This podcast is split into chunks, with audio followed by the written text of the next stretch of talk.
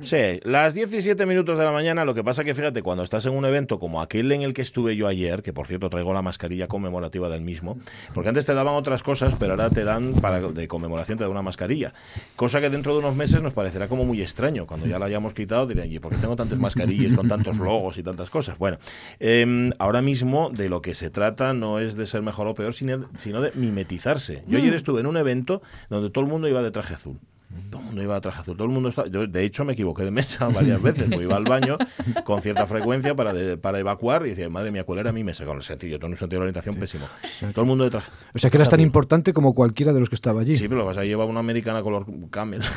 y entonces yo no, yo no destacaba, o sea, destacaba, pero por, por no mimetizarme. Y todo el mundo decía, mira, el de Gijón. Eh, eh, ojo, había más de uno, ¿eh? Esto era la- ¿Llevabas una bolsa de plástico? Sí, sí, sí, nada más llegársela. Di- Además de un- unos supermercados que solo hay en Gijón.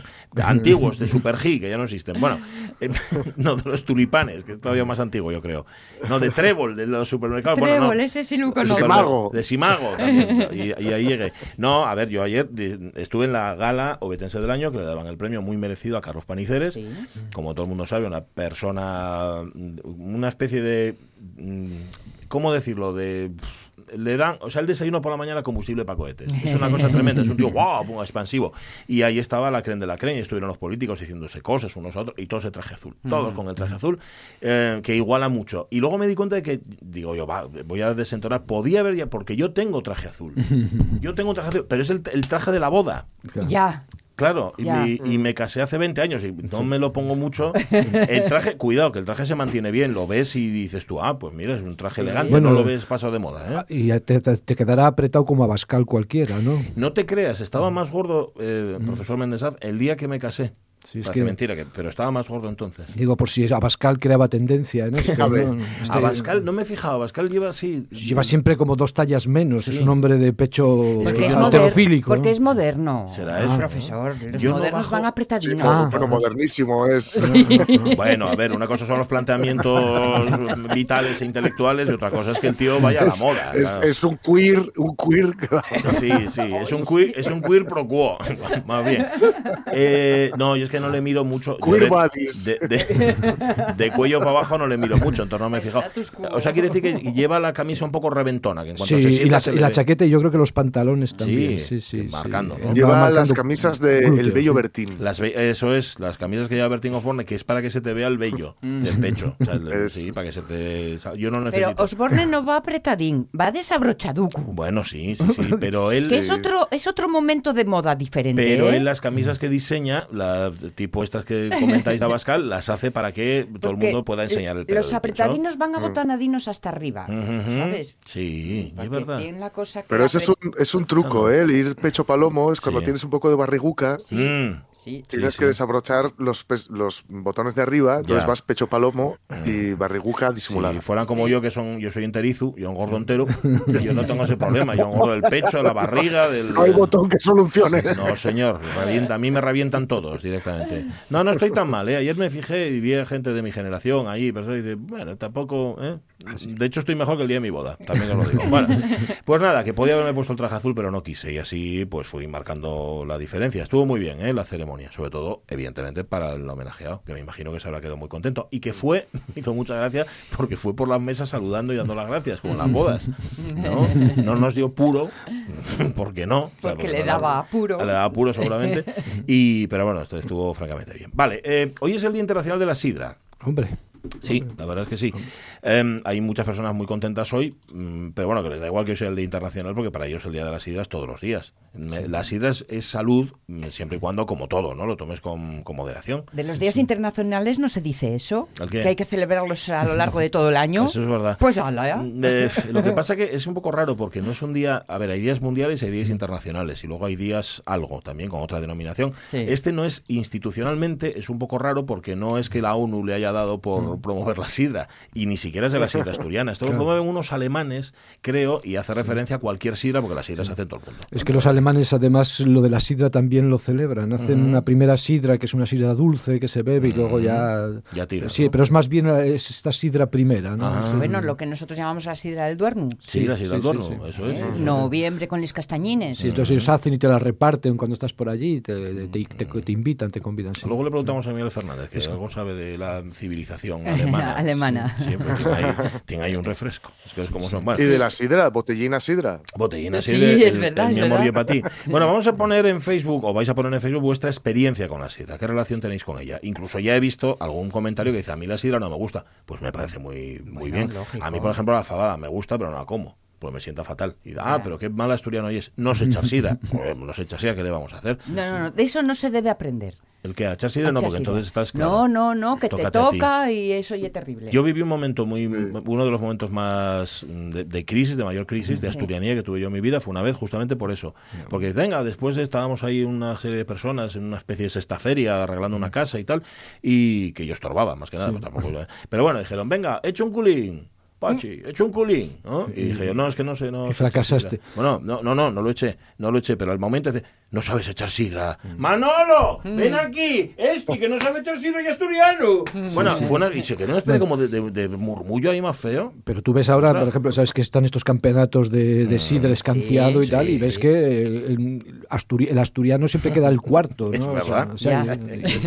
es, así, o sea, que eso es como lo que les pasó a los japoneses con el judo, ¿no? Que lo inventaron ellos y luego en Tokio ya empezaron a ganarlo encima en tu casa los de fuera, ¿no? Sí, sí. Y Sí. bueno, que son de aquí igual, pero Ahí, que- ahí sí, pero ahí te puede generar una sensación de decir, va, tampoco es tan difícil. Entonces los de aquí, los de casa lo dejan y dicen, ah, que lo hagan los de fuera. No sé si es trabajo, ¿sabes? No es para nosotros, nosotros bebémosla y No, pero, menseámosla. pero es un mundo el de la sidra que se va desarrollando así con estos escanciadores, Mm. escanciator este, luego eh, sí, eh, eh, estas cosas, esta sidra ahora sin alcohol que acaban de inventar por ahí, sí, ¿no? sí, O sea, sí, Es un mundo. se va perfeccionando poco a poco. Y es, como sí. se dice en estos casos, una cultura. No, Bueno, pues no, nada. no, claramente. Pero bueno, es que un- lo descanciar y es solo nuestro, ¿eh? Cuidado Nada con más, los nada alemanes, más, nada, nada más. Bueno, pero los vascos lo hacen con el tonel, no hablen Sí, es- sí, el tonel sale Sí, el chorro sí. y ponen el vaso. Pero también te digo que para beber eso, perdón, ¿eh? se- se- se- se están aprove- se están aproximando. Dentro de poco harán, lo harán con la botella y luego. Sí, pero lo nuestro y es nuestro. Déjame ponerme Sí, sí. aquí. No, no, sí está muy bien que nosotros lo reivindiquemos, pero debería de reivindicarse desde Sí. otras Sí, alturas, de tal forma que no nos lo roben. ¿no? Pero se, no, pero se va diluyendo porque también Cantabria ya tiene la botella esta gijonesa. es verdad.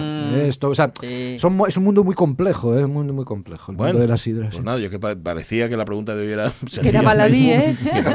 Hemos, puesto una foto de Juanjo Rojo de un, de un echador preciosa, Muy preciosa, guapa, sí, tomado desde arriba, es una preciosidad. Así que, Juanjo, que sepas que te robamos la foto, pero citamos al autor, ¿eh? Que conste. bueno, ponedlo en Facebook si queréis llamar al 984 10 50 48, allá vosotros. Sintonía, Pablo. La radio es mía. Con Pachi Poncela.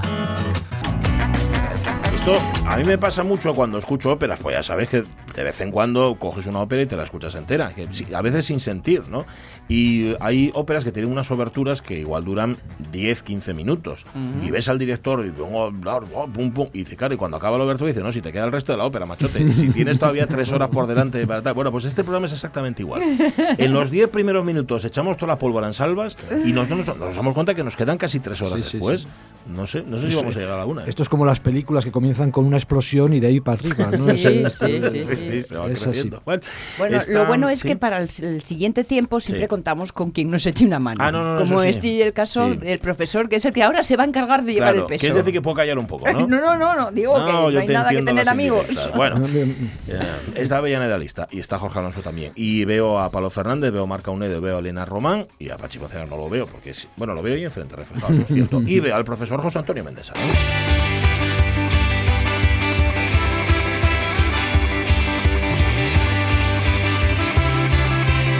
Mira, lo hacen siempre así los dos.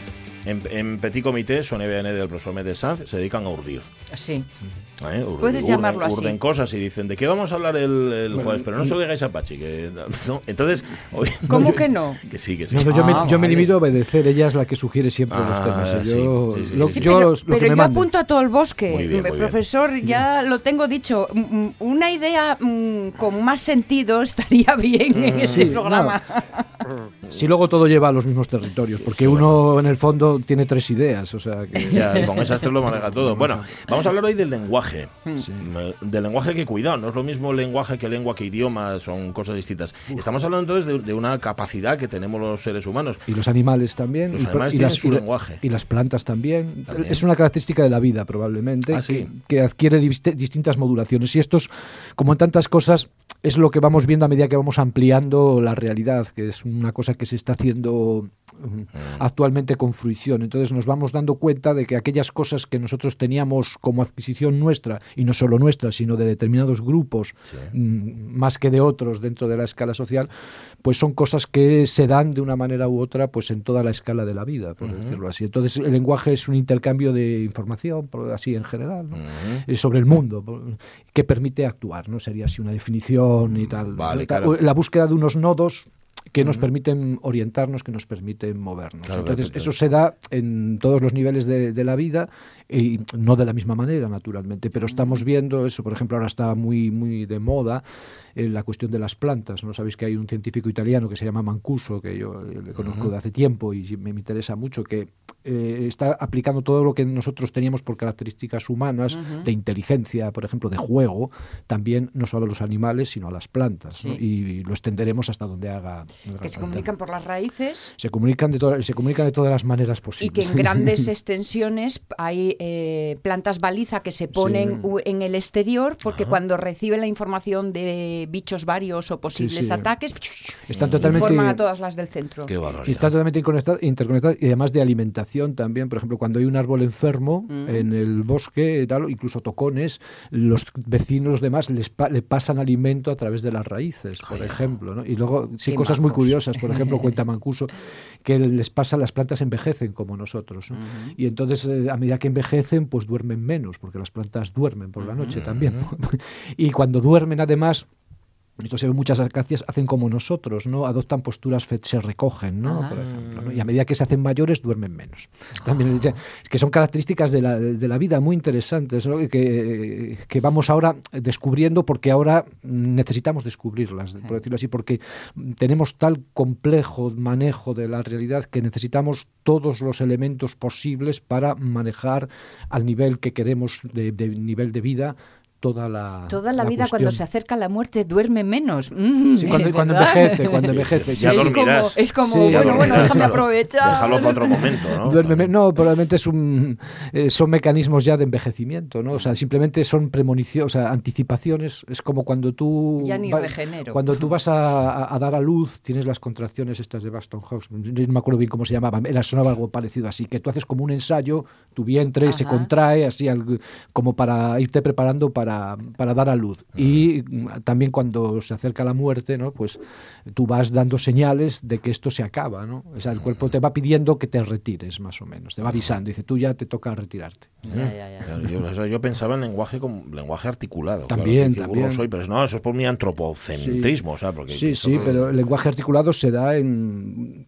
también aquí, podríamos. Probablemente esto el día que se estudia sistemática se, ve- se verá que hay una comunicación articulada porque se avisan de los incendios, se avisan de, de los vientos fuertes que vienen y estas cosas, ¿no? Los que van. Mira, todavía llegando. ayer estaba hablando con, con una amiga y digo, ay, qué pajarinos ahí detrás También que te estoy oyendo y tal. Y dice, no, es que todas las tardes Sí. tengo uno en mi árbol y todas las tardes se echa una parrafada con uno que está en el árbol de no sé dónde y se hablan entre los dos. Sí, Tenía totalmente identificada la conversación entre ambos. No, no, se habla y claramente y tú cuando convives con animales ves perfectamente que hay lenguajes ¿no?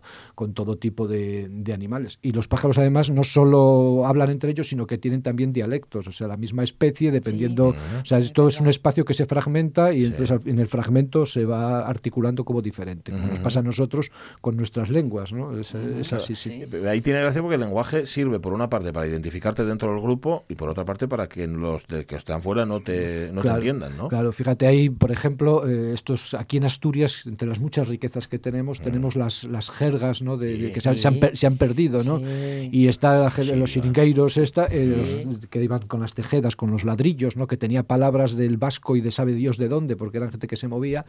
En Galicia está el lenguaje de los canteiros, ¿no? De, también que era específico, que no se entendían. El lenguaje de los que afiladores, ¿no? De, con las tarazanas que iban por allí de lo para otro. Y aquí teníamos el lenguaje de los xagoteiros, ¿no? El lenguaje que, de los caldereiros de Miranda, Mm. De, de la playa de Xagó, que es la playa del caldero, ¿no? Xagó, Xagón, ¿no?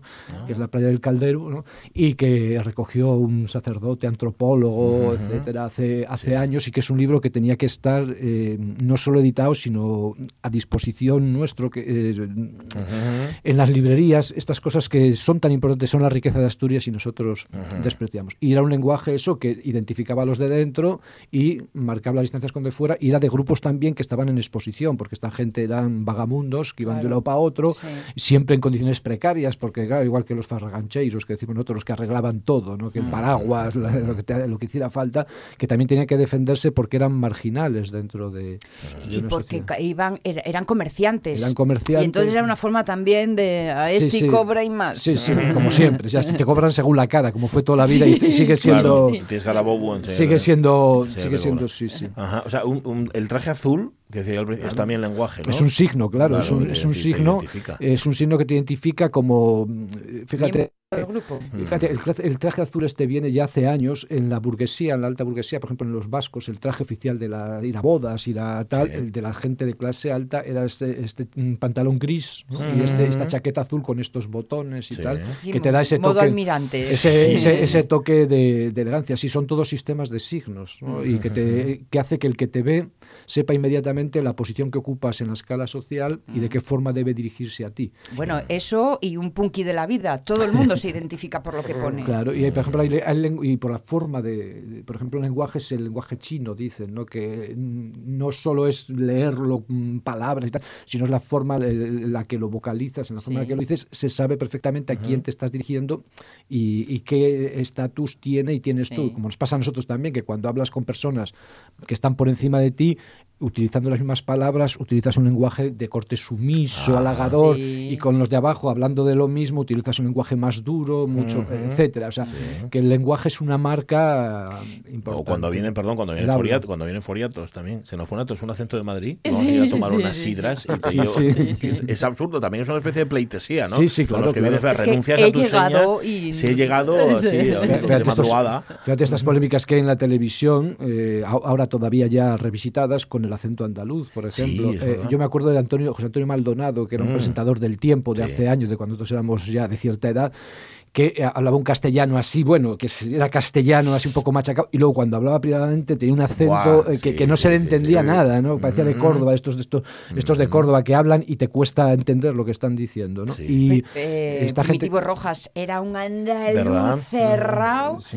y cuando se ponía a ser sí. la voz en off de- del precio justo, Sí. vamos, es que También no... porque si no me equivoco, antes se enseñaba eso. Sí, es decir, sí. tú cuando te hablabas para un medio generalista, que tal, no podías, tenías que quitarte el, El acento y hablar el lenguaje general. De hecho, yo soy consciente Mm. que como niña que creció en ese ambiente, me sigue chocando ahora, de, o sea, me sigue. Ahora de mayor me choca, ¿no? Cuando oigo un acento muy cerrado en, en un informativo. En informativo. Sí, sí, es Un una, es una cuestión que probablemente irá más y cada uno irá hablando con su propio acento y muestra también la profunda transformación social y la profunda transformación cultural de la cultura no solo española, sino occidental, desde la idea de una lengua perfecta que era universal y que era, claro, la potencia dominante, a las lenguas eh, propias de cada, de cada grupo. Y- Y, es una transformación que nosotros estamos experimentando también en, en filosofía del lenguaje. El paso de un paradigma, de un modelo, de una lengua que representa una realidad como estructura Sí. y con una estructura totalmente coherente, por decirlo así, a la multiplicidad de los, de los lenguajes. ¿no? Claro, en ese sentido estaba pensando esta misma semana, hablábamos con eh, el secretario de la Academia de la Lengua y hablando un poco de el establecer normas, ¿no? De normativizar Sí. eh, eh, la lengua. Que este es un gran debate de, ay, es que hay muchos asturianos y entonces es la Quieren norma inventado y tal. Sí, sí, sí. Claro, la norma, digamos que es una baliza para que luego cada uno disperse a su manera. Claro, esto es una cuestión muy compleja porque nosotros buscamos siempre como una postura extrema, que es lo que es que solo tiene que haber norma o no tiene que haber norma, o y la, la cuestión es, es dialéctica siempre. Para que una lengua se convierta en vehículo de cultura en toda su potencialidad, tiene que estar normalizada. Y este es el caso del asturiano. Lo que sucede en el asturiano probablemente es que al llevar tanto tiempo sin escribirse y sin ser lengua de cultura,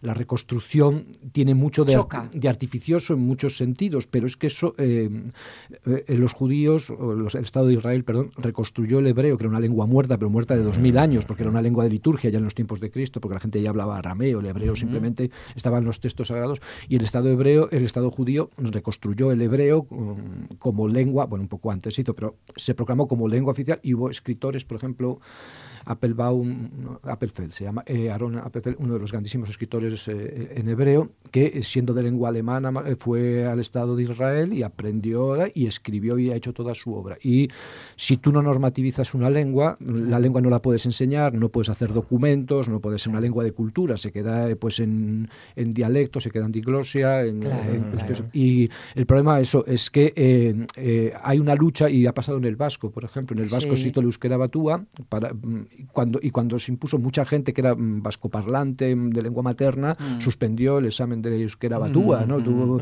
y, tal, y, mm, durante un tiempo es necesario, es igual que la inmersión lingüística es necesaria y luego una vez que ya consigues más o menos una normalización Sí. y en el mm, caso vasco está siendo así, tú, la gente vuelve otra vez a reivindicar los dialectos, Claro, ¿no? O sea, las claro. variantes y tal. Es una, una cuestión que hay que entender dialécticamente. Hay que tener norma para poder saltársela. Sí, sí, ¿no? ¿De qué? pero está claro, por ejemplo, en Asturias es que si no se normaliza el asturiano de alguna manera y no se normativiza y luego no se normaliza en la enseñanza, en la cultura y tal, el asturiano desaparece claramente, desaparece eh, más de lo que ha, ha desaparecido. Y- pero siempre tienes que tener la otra mirada, o sea, sabiendo que estás haciendo un esfuerzo cultural, no que no es una cosa natural, o sea, y entonces tú tienes que convencer de que eso merece la pena a quienes ven que eso es un esfuerzo hasta cierto punto artificioso, porque no puede ser de otra manera. En el caso del asturiano, por ejemplo, no puede ser de otra manera porque llevas 800 años y- donde no has escrito, por decirlo así, de forma Ya, ya, ya, ya. potente. Entonces, y es la, es la, es siempre y luego eh, el problema siempre es que lo administrativo se acaba convirtiendo en ontológico, en real. Y entonces,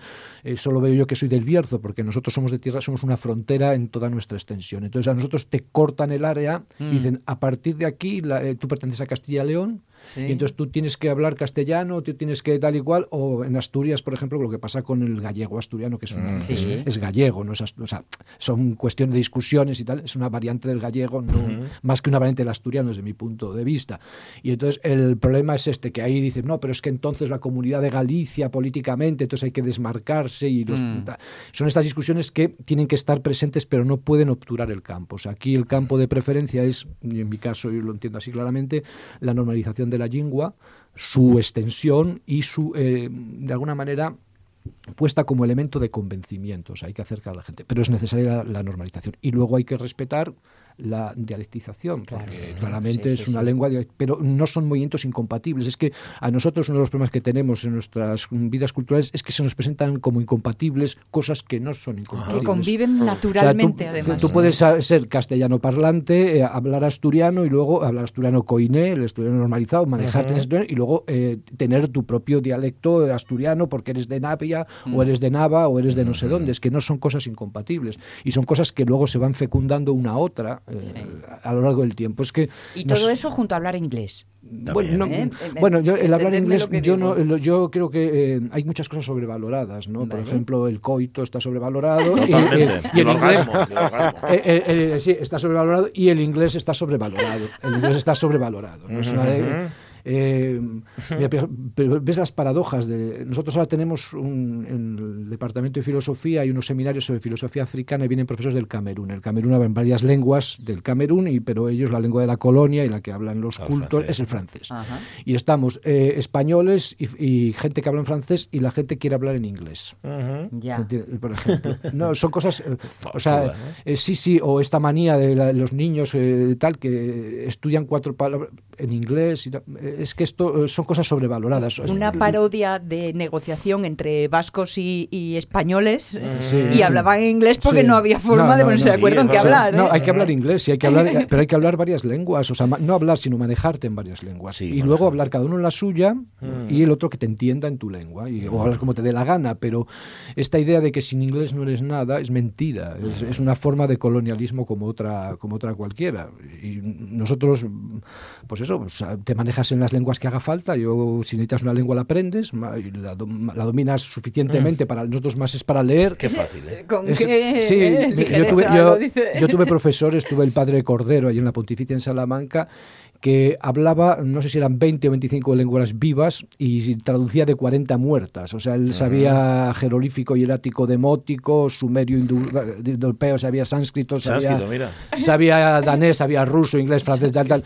Y decía siempre, decía, es que las más la más difícil son las dos primeras. Luego ya, toda- Luego ya y- va todo Sí, seguido, sí, todo y entonces seguido. esto del inglés, eh, como te digo, está sobrevalorado. O sea, Vale. está sobrevalorado. Eh, te- vamos a este tema no lo vamos a cerrar el No. tema del lenguaje porque yo No. tengo una curiosidad y ahora mismo no nos da tiempo porque son ya las 10 y 31 que es lo de la construcción del lenguaje. Él dice el profesor Méndez dice que tiene tres ideas yo leí dos libros. Pero uno de los que leí me impactó mucho que es el libro de Víctor Klemperer el ETI la lengua del tercer sí, imperio. sí, claro, cómo el lenguaje se construye desde abajo pero desde arriba también. Cómo Totalmente. hay ciertos términos que en un momento dado él analizaba la lengua del tercer Reich Sí, dice eh, esto es lo que se habla ahora mismo fanatismo por ejemplo la palabra fanatismo en el tercer Reich estaba muy bien vista. Ahora decimos fanático y es todo lo contrario.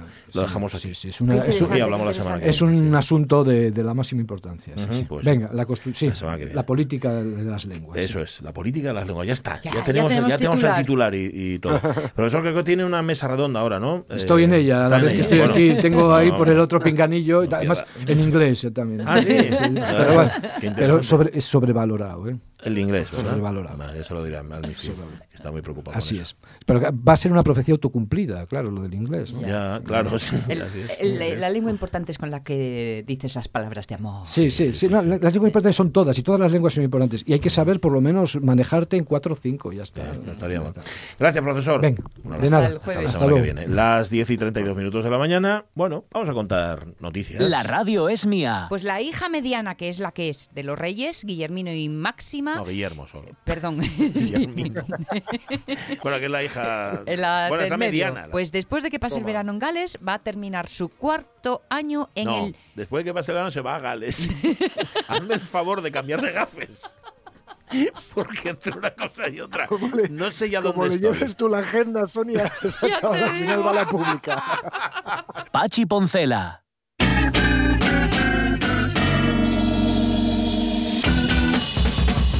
Diez y 33 minutos de la mañana, la revista de prensa, sabéis, es ese momento en el que Jorge Alonso nos trae los titulares, que no son los que aparecen así más grande, pero son los que le han gustado a él. Por ejemplo, este, este, venga, mira. El negociador de secuestros de archivos es el nuevo perfil profesional en auge ante la proliferación de ataques con ransomware.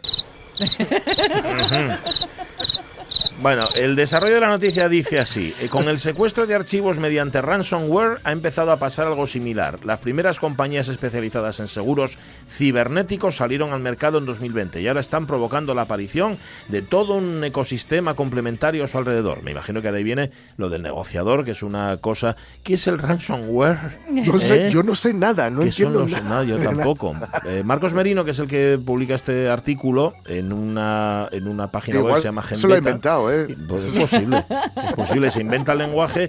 Bueno, esto, un saludo a toda la gente de la informática, Lohar, por ejemplo, que eh, informático. Ya verás que pronto nos pone. Hombre, y- Pero sí. bueno, traducción simultánea, secuestro de datos. Secuestro de datos. Que ya podían poner eso y aclarábamos Era todos mucho un más poco fácil. primero, ¿no? Ransomware se llama. Y entonces tiene un nuevo Ransomware. profesional que es negociar ransomware, que es negociar Claro. Cuando te roban los, los Sí. datos. Típico, el típico negociador, pero en este caso con cosas Eso. Ya veis cibernéticas. que últimamente, sale mucho esto, ¿no? El de a tal compañía le Ah, sí, cogieron sí. todos los datos de Es verdad. los Yo, yo, clientes. si me quitaran a mí todos los datos, ¿qué iban, qué, qué iban a hacer con ellos? No tengo ni idea. Mm. Como cojan lo que tengo yo en el ordenador.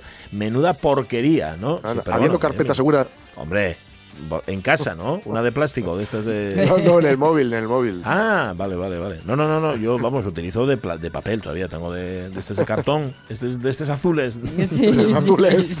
de toda la vida. Y pone fuera, segura. Se- eh, Tengo una que es fina y otra que es segura. Tengo las dos. Están las dos juntas. Bueno, pues nada, eh, chavales que nos escucháis, ya sabéis cuál es la profesión del futuro. Negociador de secuestros de archivos. Ese es el, futuro que os espera. Bien. Em, segunda noticia, segundo titular, Jorge Alonso. Esto lo dice Juan Echanove. Necesito como el aire que respiro volver a ver las plateas llenas.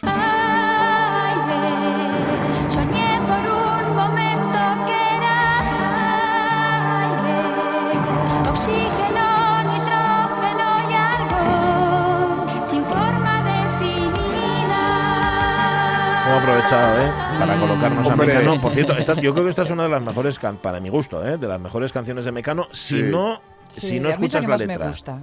Sí, Eh, sí, y es, pero, pero que es una sobrada también, ¿eh?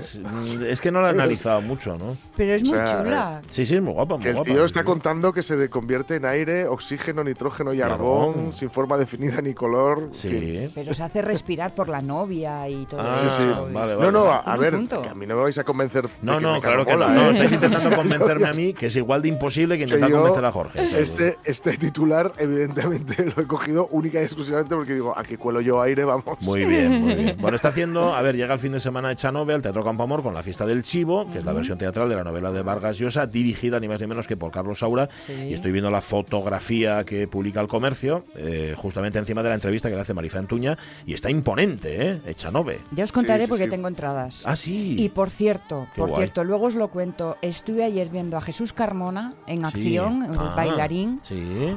Impresionante, Vaya ¿eh? poderío de no me lo puedo de creer. Baila bien, ¿eh? Baila, coreografía, monta un numerazo. Bueno, bueno, bueno, qué bárbaro. Vale, vale, pues nada, que es la típica cosa que la cuentas y dices tú, ah, pues muy bien. Pero Ya, ya lo sé, ya lo sé. Perdón, perdón, ahí. ¿eh? No, Pero no, no, no, al revés, al revés. encogía. Al revés. Bueno, pues nada.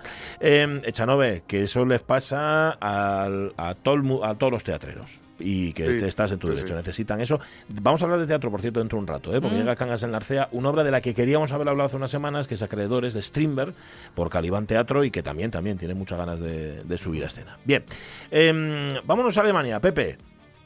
Alemania dará a 122 personas 1.200 euros al mes por no hacer nada. ¿Puedo relajarme con ustedes?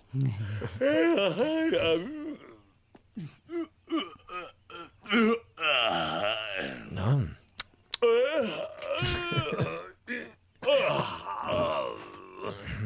Estos son ruidos de holgazán son estos, ¿no? Sí, Eh, en realidad son un beso para toda la profesión, son camioneros. Sí, un, un beso para Damián Acuñala más, para nuestro. También os diré que se parecen mucho a los de padre. Totalmente, totalmente. Sí, sí, por sí, la son edad. ruidos de padre. Por la Sí, edad. sí, Bueno, la noticia: el país germano pone en marcha un proyecto para conocer el efecto de disponer de una renta básica. ¿Se vuelven más sociales y donan más? Se pregunta el director del estudio. Déjame ver, tengo curiosidad por saber quién publica esta noticia. Digo por el enfoque, ¿no? Eh, esto lo publica Sport. Es el ABC. Ah, no, Sports. Es Sport, es Sport, sí, sí, sí. Me pegaba mucho también para el ABC. Es que no sé si son del mismo grupo editorial. ¿eh? Puede ser, puede ser, puede ser. Sí, Lo de decir que no por no hacer nada, vamos, es asociar Sí, la renta social básica Eso a, la con la a la vagancia, ¿no? Que era un poco lo que decía como, Townsend. lo- como el inglés ayer. Correcto, lo que decía Townsend ayer, ¿no? Dice, no les deis, no les deis, que luego son todos Claro. unos zánganos y unos vagos y Claro, claro. todo lo demás. Bueno, pues nada. En fin, eh, renta básica incondicional se llama el- la- lo que quieren Sí, hacer en Alemania. Incondicional, que acongoja, ¿eh? Ah, Bueno, totalmente, ya te da un poco de... Como te ve hacer algo, Sí, sí, te la quitamos. no me enteré yo que, que creas. Te ¿eh? quitamos los 122 euros al mes. Bueno, no lo sé. Yo, ¿Cuántas tú. de estas personas, de estas 122 personas al mes van a querer estar trabajando? Seguro. Las seguro. 122. Seguro, Pues yo segurísimo. diría que sí, fíjate. sí, sí. Vale, Em, vale, em, mira, uno que trabaja mucho. ¿Mm? Cristiano Ronaldo confirma la apertura de su hotel de 13 millones de euros en Madrid.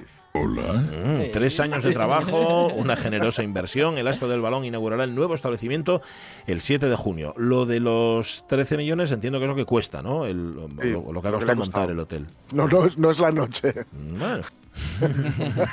la noche no. Estoy mirando a ver, vamos a tardar en abrirme internet la tarifa que tiene. Bueno, pues no creo que la publiquen tampoco. Pero vamos, que, que al final lo ha conseguido. Montar un hotel, y un hotel curioso. Ah, Bueno, digo yo que será curioso. si lo monta Cristiano Ronaldo no va a ser una fonda, ni una pensión. Y nada Bueno. de eso. Sí, ¿tú crees? Bueno, Con la horterilla que es. Ya, ya lo sé. Claro, una cosa es cómo estén decoradas las habitaciones, ¿verdad? Y otra lo que te cobren Claro, por las claro, habitaciones. claro. Sí, sí. Igual entras a la habitación y suena... A lo mejor, a lo mejor. Esto, a ver, se llama, el proyecto se llama Pestana CR7, evidentemente, que es una línea hotelera que tiene establecimientos, o va a tener al menos en Lisboa, en Funchal, quiere abrir también en Manchester, no sé por qué, y en Marrakech. Esta es la... Porque jugó, jugó en, Ah, vale, en vale, el. Manchester United. Vale, con lo cual ya tiene ahí la... Claro, claro. ¿Y en, Marra- tiene y en Marrakech? plantado. ¿Y en Marrakech? ¿Por qué? ¿En Marrakech? ¿Sabrías En Marrakech decirlo? tiene un amigo. Vamos a dejarlo ahí. Ah, ¿tiene un amigo en, eh, en Marrakech? Tiene un amiguín. Bueno, Sí. pues nada. Muy bien. Hetero, ¿eh? Sube la música. Que estás metido en tu sobre un charco. Jorge ¿a ti quién te ha pedido que te metas en ese Claro, ¿por qué te metes en ese charco? No, no, no. Ah. No, eh, lo, lo, lo, lo- lo explica él, ¿eh? Ah, lo dice él. Sí, sí, sí. Era un dato, ¿no? Era un dato. Y ya está, sí. mi señor. Vale, vale, pues nada. Eh, a ver si nos da el sueldo para ir a, a uno de sí. estos hoteles de tal. Bueno, y un titular enigmático este. Solo polvo quedó de la iglesia de la Maruca. La ceniza de la alquimia estelar había cobrado vida.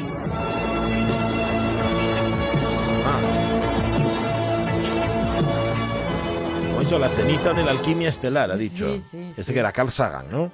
Hombre, claro. me da la si impresión. no, a cualquier otro no se lo permitimos. Ah, bueno, esto... polvo enamorado. Totalmente. Esto lo cuenta la Nueva España.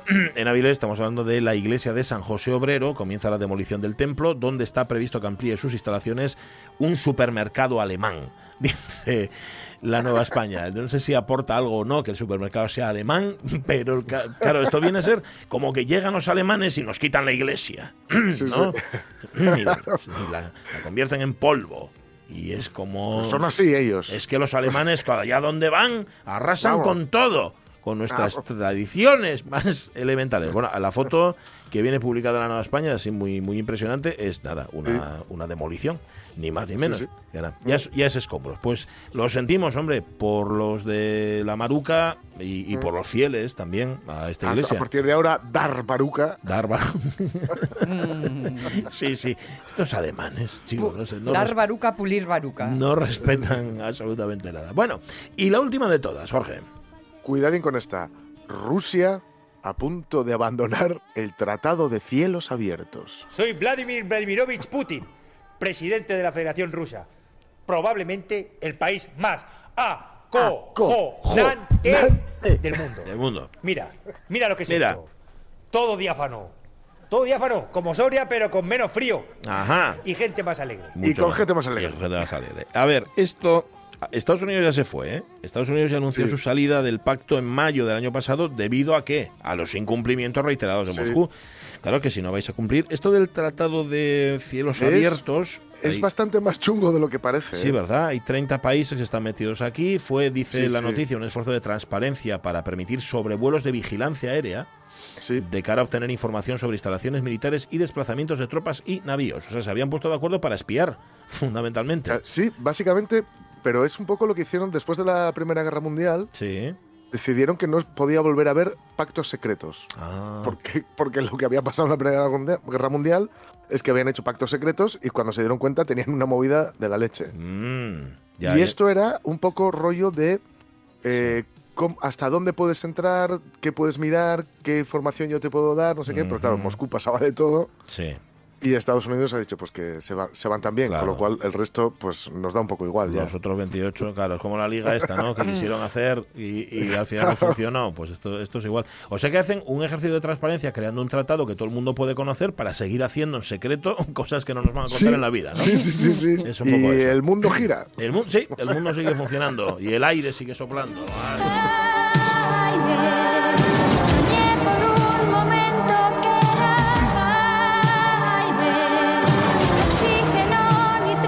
¿Sabes que igual con otra cantante y sin estas letras hasta entraba yo? El otro día sonó, por cierto, eh, en casa, enterito, enterito, ¿Mm? Descanso Dominical se llama, ¿no? El disco. Hombre, donde, sí. viene, donde viene el blues del esclavo y todo esto.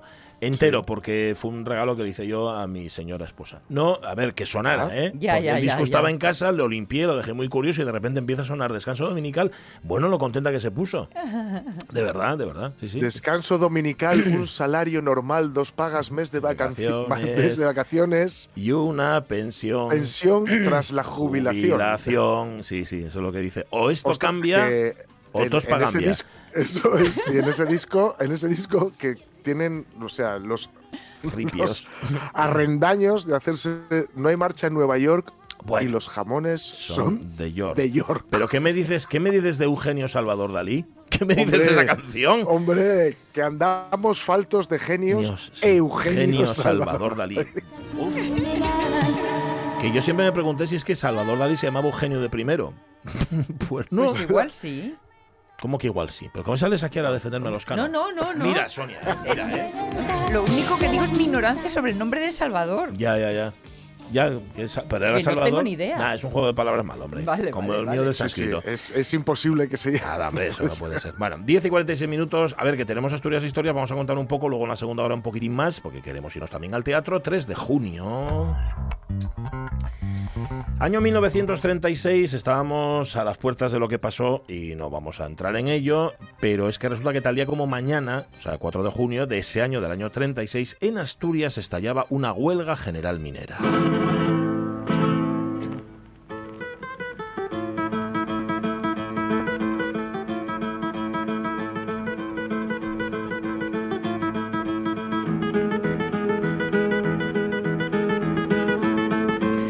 Antes de nada hay que decir que lo que contaba la prensa asturiana y la española en estos días convulsos había sido previamente escogido con pinzas. Nuestros lectores han de tener en cuenta en todo momento, mientras duren las actuales circunstancias, que el comercio, como los demás periódicos, está sujeto al régimen de previa censura. Sí, señor, porque había un estado de alarma en toda España que además en esos meses se prorrogaría. ¿eh? Estado de alarma, con lo cual eso obligaba, parece ser, a que la censura actuara. Bueno, en cualquier caso, la conclusión que se extrae cuando ojeas 15 días de periódicos es que el de la minería era uno solo de los conflictos, bueno, laborales, sociales, que hacía muy complicado que en España nadie pudiera entenderse. Este del sector carbonero, que empezaba mañana, tenía que ver con pagos atrasados, la patronal del carbón presionaba al gobierno, al del Frente Popular, para que creara una central de ventas, así en régimen de cooperativa, que garantizara la compra de combustible, o sea, que les compraran el carbón de las minas para abastecer la industria nacional y sobre todo que Lo con que se esa... hizo luego. Lo que se hizo luego, en efecto. Y claro, porque con esa central de ventas lo que querían al, al existir es que sirviera de garantía para que la banca privada soltara la mosca y se pudiera pagar los sueldos que, le, que adeudaban, ¿no? Ahí está. Oye, esto que suena, por cierto, tiene que ver con uno de los grandes éxitos cinematográficos del momento, de esas fechas. La hija de Juan Simón por Angelillo, éxito de locura, llenos imponentes. Así era. Que es, por cierto, la canción, os acordaréis, con la que termina La Vaquilla, la película sí. de Luis García Berlanga. Termina con, con la hija de Juan Simón. Bueno, pero ya decimos que la cosa estaba muy candente a mes y medio del golpe de Estado. Los trabajadores del ferrocarril del Langreo, y con ellos el resto de los ferrocarriles asturianos, los obreros de carga y descarga de la estación del norte de Oviedo, la plantilla de la fábrica de armas de La Vega, los del tranvía de Gijón. Esos eran solo algunos conflictos y sin entrar en mucho detalle. Y luego estaba la violencia callejera. Eso es, bueno, pues, violencia verbal, pero a veces se llegaba a, otra, a otro tipo de violencias. A ver, podríamos poner decenas de ejemplos. Vamos a contar solo algunos. Según comunica el alcalde de Salas, Unos individuos que ocupaban un automóvil al pasar por el pueblo de Cornellana prorrumpieron en vivas al fascio y lanzaron gritos de ¡Arriba España! Por lo que se procedió a su detención. ahí está, el mismo día, justamente en el que se produce esta detención, pero en Candás, se detiene a un individuo llamado Genaro, Genaro con J, en poder del cual, dice la noticia, fueron hallados una pistola, un revólver y unos cargadores nuevos y engrasados. Sigue diciendo la noticia. El detenido fue sometido a, a hábil interrogatorio y terminó por declarar que las armas se las había facilitado el presidente y secretario de Acción Popular de Candás y un tal Manuel El Chinto, los cuales han sido también detenidos. Bueno, pues esto era, parece ser, parece ser, de un lado y de otro, gana de alborotar, o bueno, o por lo menos de precaverse, ¿no? De tener armas en la mano, por si hacían falta. Claro que también había disturbios en la calle que no tenían nada que ver con el clima reinante, sino que tenían que ver con otras cosas. Reyerta en el llano, dos industriales por antiguos sentimientos se acometen, resultando uno de ellos herido de consideración. Se llaman los protagonistas Antonio Fernández Rendueles, apodado El Tuerto, de 44 años de edad, y Faustino Menéndez Menéndez, ambos establecidos en el barrio del Llano. Entre los dos existían resentimientos y varias veces habían sostenido discusiones sin que hubieran pasado de las palabras a los hechos hasta que ayer Ah, surgió la agresión. Bueno, parece ser, vamos a contaros cómo fue la historia, que fue eh, Antonio el que a las nueve y media de la noche tiró para casa de Faustino, a quien después de discutir acaloradamente intentó agredir con un revólver.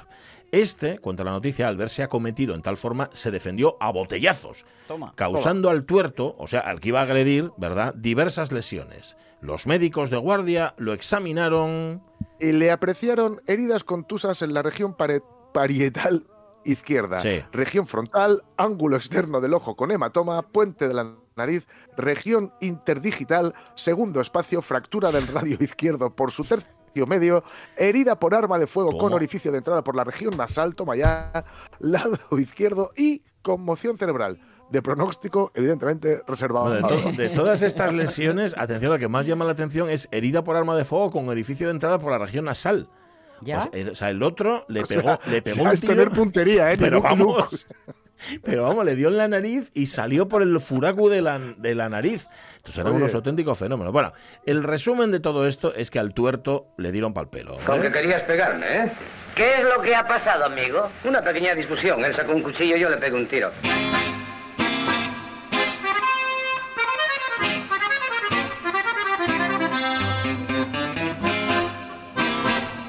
Así fue. Bueno, esta rayerta, ya decimos, como contaba el titular, tiene- tenía que ver con resentimientos antiguos, así que no la atribuyamos al clima, al clima mm, bastante candente o bastante asfixiante que había en la España de aquella época, de junio del año 36. Luego seguimos sí. repasando, seguimos repasando rayertas y todo lo demás, porque ahora queremos ir al teatro.